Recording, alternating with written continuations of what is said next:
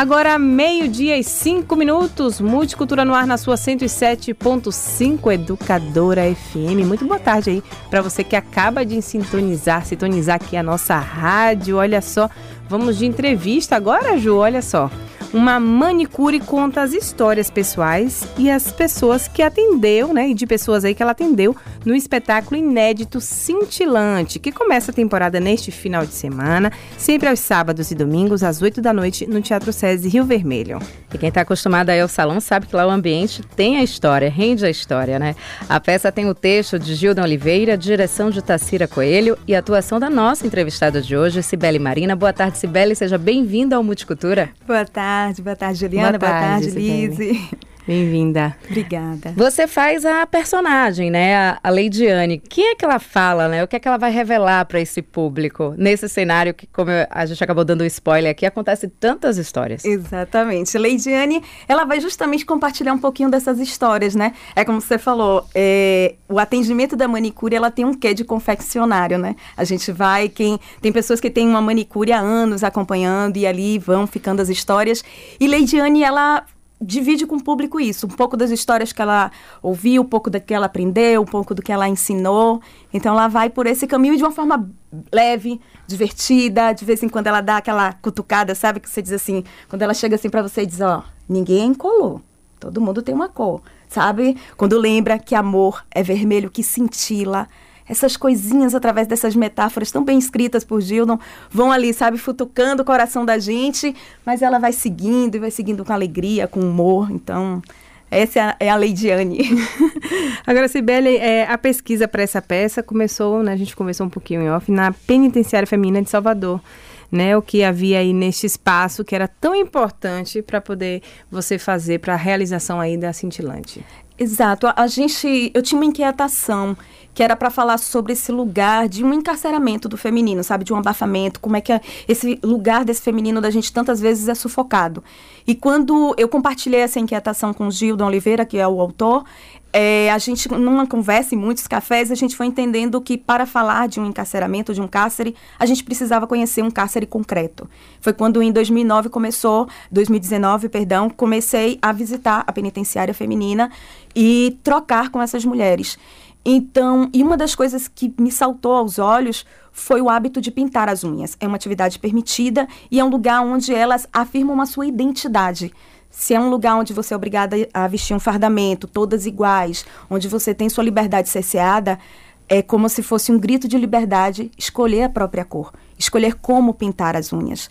E a gente, eu fazia essas visitas às quintas-feiras, essa troca com essas mulheres na penitenciária, e ia no finais de semana e durante a semana dividindo com o Gildo, à base de muito café, o que eu vi, o que eu senti, o que eu percebia. E ele pensou isso, assim, com uma maestria muito grande dessa personagem, essa manicure, que extrapola, que vai sim tá lá no texto. Ela é filha de uma mulher ex-presidiária, é com essa mulher, né? É muito louco, porque assim, é dentro do presídio que ela entende o valor do que é liberdade. Então é aprendendo com a mãe a importância de escolher a própria cor que ela leva isso para os clientes. E aí ela vai, cada cliente, sabe, levando esse ensinamento. Então, você, foi... Desculpa, você Não. falou aí, né? Me prendeu a parte da troca é, a minha pergunta é uma outra, mas eu, eu fiquei curiosa desde o nome do espetáculo, porque quem vai a um bom salão, eu no caso, que estou sempre com as unhas bem coloridas. Foi a primeira coisa que eu vi. Os ouvintes estão perdendo, mas as minhas unhas são sempre muito discretinhas. Existe uma etapa, né? A Sim. base de uhum. tudo, tem lá a camada, tem o, o, o o cintilante, o top code, uhum. o extra brilho, e assim vai. Mas nem sabia que tinha tanta que justamente? Guarda a resposta, porque eu quero entender justamente por que a escolha dessa etapa, né? Dessa finalização do cintilante, se tem tantos outros efe efeitos que fazem aí brilhar também. Mas a, a questão, é, o Clarindo Silva, ele escreveu um dos livros dele, é só sobre diálogos que ele ouviu no ônibus. Quem uhum. nunca, né? Uhum. Prestou atenção do que está acontecendo do lado, leu ali de rabinho de olho ali aquela uhum. mensagem. É, você acha que as pessoas hoje em dia elas perderam mais o senso de privacidade porque a sua a sua personagem traz muito isso também, né, de diálogos das pessoas sentarem ali, começar a se abrir, contar da própria vida por um completo estranho. Sim. Né? É o que o Clarindo acaba trazendo no livro, é o que a gente nota que a personagem, a sua personagem acaba trazendo. As pessoas perderam aí o senso de privacidade, é carência ou não? É justamente por não conhecer, por esse desconhecido que a gente se sente mais à vontade, né? De abrir o coração, de, de falar, sair contando a vida. Eu acho que é inerente ao ser humano esse lugar de querer compartilhar aquilo que sente. Eu acho que a gente foi cesseado, sabe? Ai, porque, em, em, especial nós mulheres, se você chora é porque você é fraca, se você se impõe é porque você é desmedida, é autoritária, é histérica e por aí vai. E eu acho que a gente foi tendo as nossas emoções meio que abafadas. Mas eu acho que é inerente do ser humano, a gente sente. E o que a gente sente transborda, por mais que a gente não fale. Transborda no olhar, transborda no corpo, vai vazar de alguma maneira. E quando você tem a possibilidade de uma manicure. É engraçado, eu, é, além do, da, da, penitenciária feminina, eu visitei muitos salões. Eu trabalhei em salões, assim, eu pedi para ficar ali Adoro trabalhando. as conversas de salão. Adoro! e se você olhar, assim, quando você entra em um salão, você tem é, aquela pessoa de destaque, que é o cabeleireiro, a cabeleireira, uhum. e ela fala alto, ele ou ela, eles falam altos, é, com o secador ligado, aquela coisa toda. Se você olhar naquele cantinho, tá a manicure ela é como se chegar ali, ficar perto de você, tocar na sua mão, é como se te autorizasse a transbordar. É como se dissesse assim: aqui você pode falar. Então, eu acho que é isso. Ir ao salão é mais do que ir pintar as unhas. Já passou muito tempo que é um lugar fútil. Não, é um lugar de encontro, é um lugar de cuidado, é um lugar de confessionário. Então, eu acho que é isso. Não é nem perder o senso de privacidade, mas é isso. Eu acho que a gente está procurando brechas para deixar o que a gente sente existir. Mas o espetáculo ele traz um pouco também dessa coisa do confessionário. Porque sua personagem, ela traz a história de outras pessoas, mas ela traz a história dela também, né? De uma certa traz forma. a história dela também. traz, ela vai passar, né? Por um, por outro, vai contando. E não tem jeito, né? Quando a gente fala da outra pessoa, a gente também está falando da gente. A gente também está se revelando ali nas nossas camadas.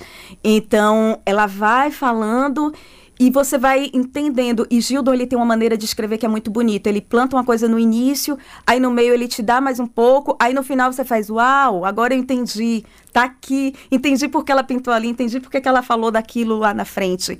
E aí é justamente esse movimento que o texto vai. Ela conta um, conta outro, e entre, entre eles vai soltando um pouquinho de si. E aí no final você entende que é essa mulher, essa mulher que passou por um relacionamento abusivo, que precisou desencravar essa unha, que precisou arrancar aquela unha que estava machucada para poder seguir em frente. Então é através dessas metáforas que ela vai revelando tudo isso. Eu, eu sou apaixonada por ler Agora, seu primeiro solo, né? É meu primeiro solo. É o meu primeiro solo. Já faço teatro há alguns, muitos anos. Mas é o meu primeiro solo, sim. E eu estou muito feliz. É um desafio muito grande. Eu nunca tinha feito. Mas eu acho que tem tudo a ver, inclusive, de ser um solo com esse texto. Ser um lugar onde eu vou estar subindo sozinha, entre muitas aspas, né? Porque eu não, não fiz nada sozinha, estou cercada de pessoas incríveis. Mas esse lugar de coragem, de afirmação, de dizer esse espaço me pertence, esse lugar aqui é para mim. Então eu acho que tudo é uma coisa, é uma, é uma pincelada por cima da outra para fazer sentido.